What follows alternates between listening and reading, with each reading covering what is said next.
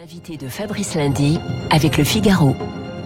Bonjour Pascal Perrineau. Bonjour. Professeur émérite des universités à, à Sciences Po. Vous avez aussi euh, suivi euh, l'allocution télévisée du président de la République hier soir à 20h. Sobriété, gravité? Oui, sobriété, gravité.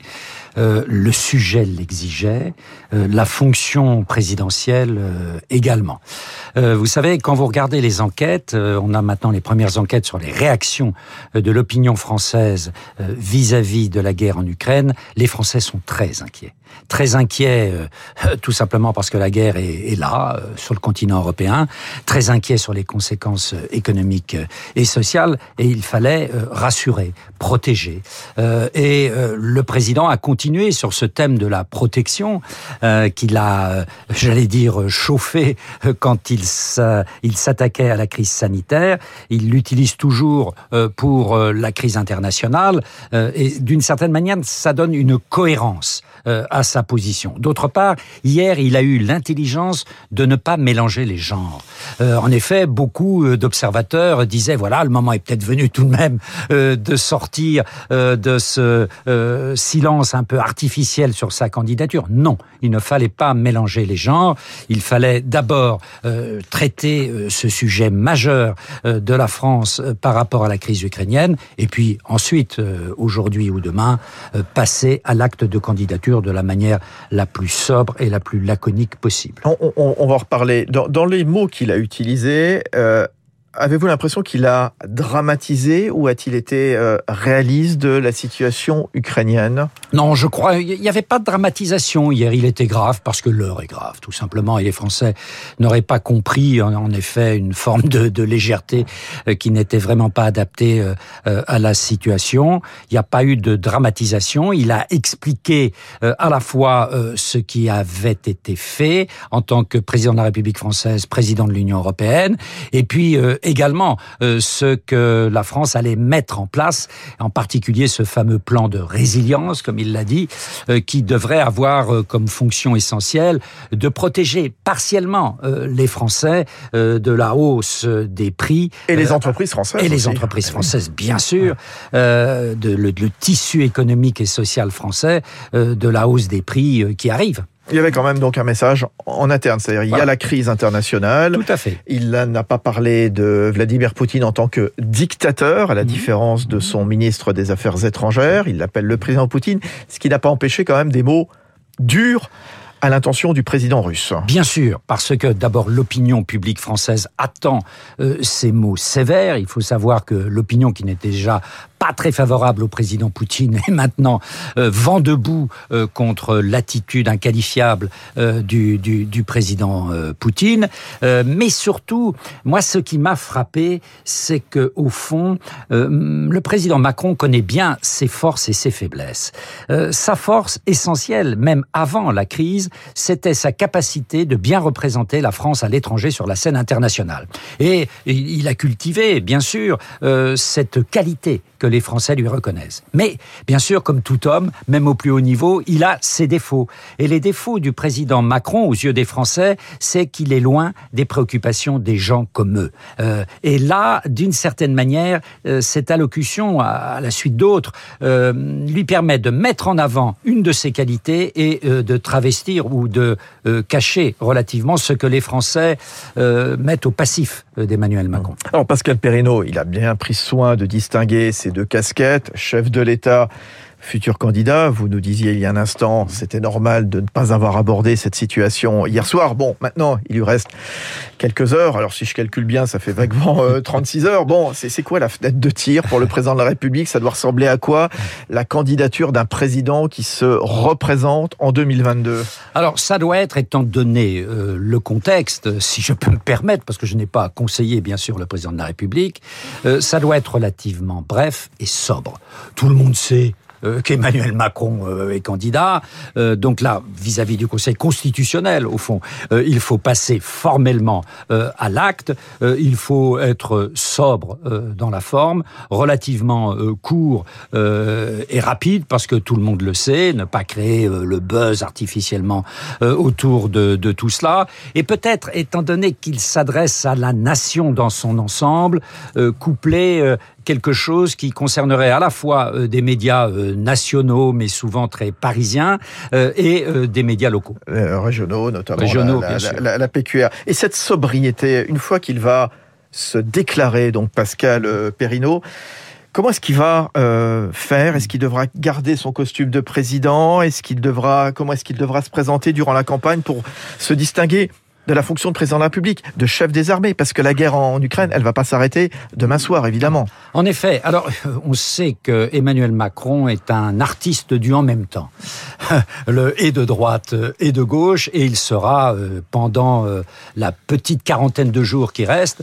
euh, il sera à la fois le président parce qu'il il doit l'être, et la scène internationale l'appelle plus que jamais à l'être, et en même temps il faudra qu'il soit candidat parce que nous sommes en France, il y a un tempérament égalitaire euh, profondément enraciné dans la population et il faut pas qu'il se mette euh, trop en candidat euh, extérieur, pas comme les autres. Il faudra qu'il accepte aussi de se confronter au projet des autres candidats. Ce que vous voulez dire, Pascal Perrineau, et vous l'espérez peut-être, il y aura une réelle campagne présidentielle là, pendant les 35-38 jours qui restent jusqu'au premier tour? Écoutez, la campagne ne sera pas... Euh, non, la campagne ne sera pas une campagne comme les autres. C'est la onzième élection présidentielle.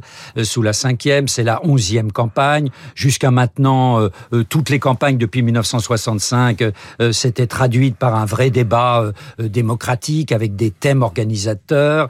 là, le, débat sera un débat un peu contraint, avec cette contrainte, en effet, de, de de la guerre euh, en Ukraine. Il y aura de la euh, place pour un bilan euh, du président de la République. Est-ce que ce que les opposants attendent, et quelque part les, Français, les Françaises, bien sûr, c'est de faire un bilan du président et de se projeter sur la suite. Est-ce qu'on va parler projet aussi? Alors, on peut, si vous voulez, que la, guerre en Ukraine fasse, j'allais dire, l'ouverture de tous les journaux pendant 40 jours, je n'y crois pas. Il y a bien un moment où ça va se calmer. Euh, on vient de le voir euh, avec euh, la mort de Pernod. tout d'un coup, on a parlé pendant une journée. Les chaînes d'infos se sont arrêtées hier après-midi. exactement. Hein, on a parlé de la mort de Pernod. Donc, il y a un moment où, en effet, il va y avoir une réémergence des thèmes, de thèmes économiques et sociaux en particulier, parce qu'on savait qu'avant la crise, le thème du pouvoir d'achat était était le premier thème des Français. Or, les effets, le président nous l'a dit d'ailleurs, euh, les effets de cette guerre en Ukraine, ça va être en effet euh, un impact et un impact fort sur le pouvoir d'achat des Français. Exactement, il va y avoir un impact fort sur le pouvoir d'achat, mais il y a quand même cette guerre. On sait que les questions internationales, en général, ne mobilisent pas vraiment les électeurs, qu'ils soient américains ou qu'ils soient français. Néanmoins, votre avis, Pascal Perrineau, est-ce qu'on va voter sur de nouveaux critères de choix pour ce scrutin présidentiel? Alors les Français le disent, 67% des Français disent euh, que la guerre en Ukraine sera un élément important pour construire leur choix électoral. Ça, c'est une nouveauté. Jamais dans le passé, euh, on avait connu une telle influence d'enjeux internationaux. Mais c'est un enjeu international particulier parce que c'est une guerre sur le continent européen, aux frontières de l'Union européenne. Et vous savez, les Ukrainiens, les Français en ont une, une pratique. Euh, il y a des Ukrainiens en France, il y a des étudiants ukrainiens en France, euh, pas mal de Français connaissent Kiev. Euh, voilà, donc il y a une, interconnaissance et on le voit bien dans la manière dont l'opinion publique française réagit, et ça c'est nouveau, réagit positivement à l'accueil des Ukrainiens sur le territoire des États de l'Union européenne, mais aussi sur le territoire français. Oui, on l'a vu en effet dans certains départements, la Saône-et-Loire, la, Dordogne.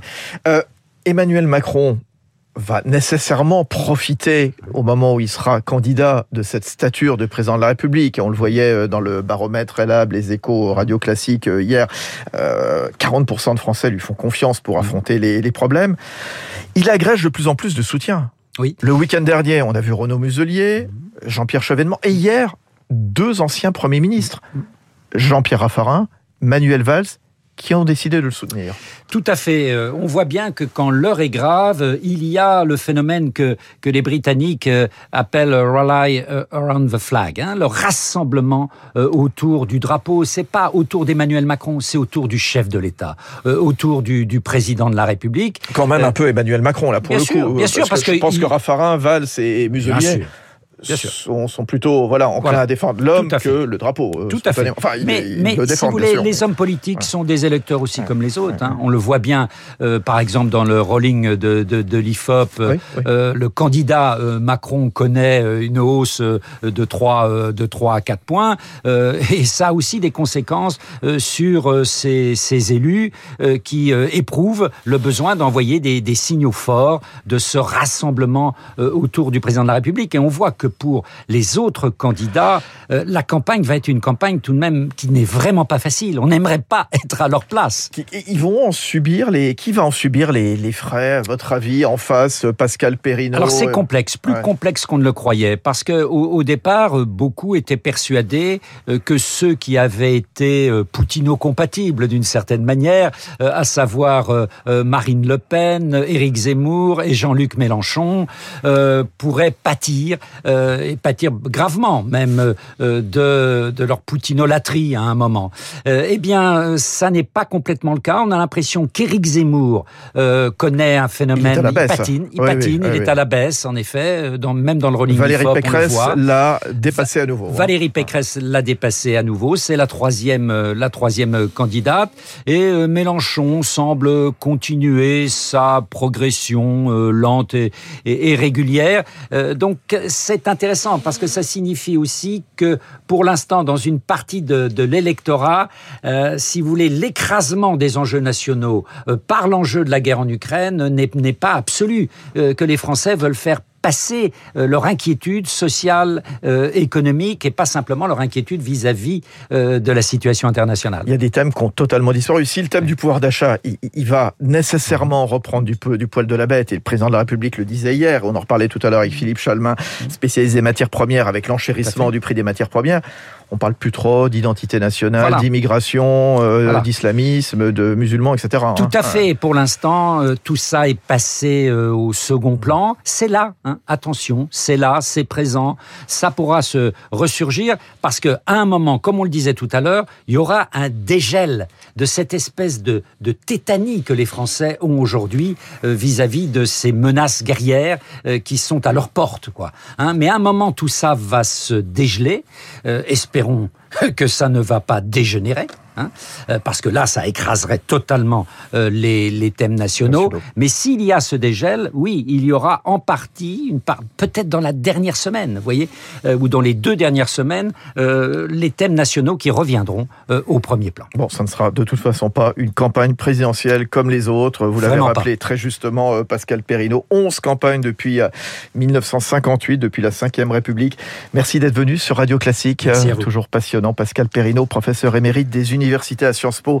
Il est 8h29 dans un instant le rappel des grands titres de l'actualité de ce jeudi avec Léa Boutari.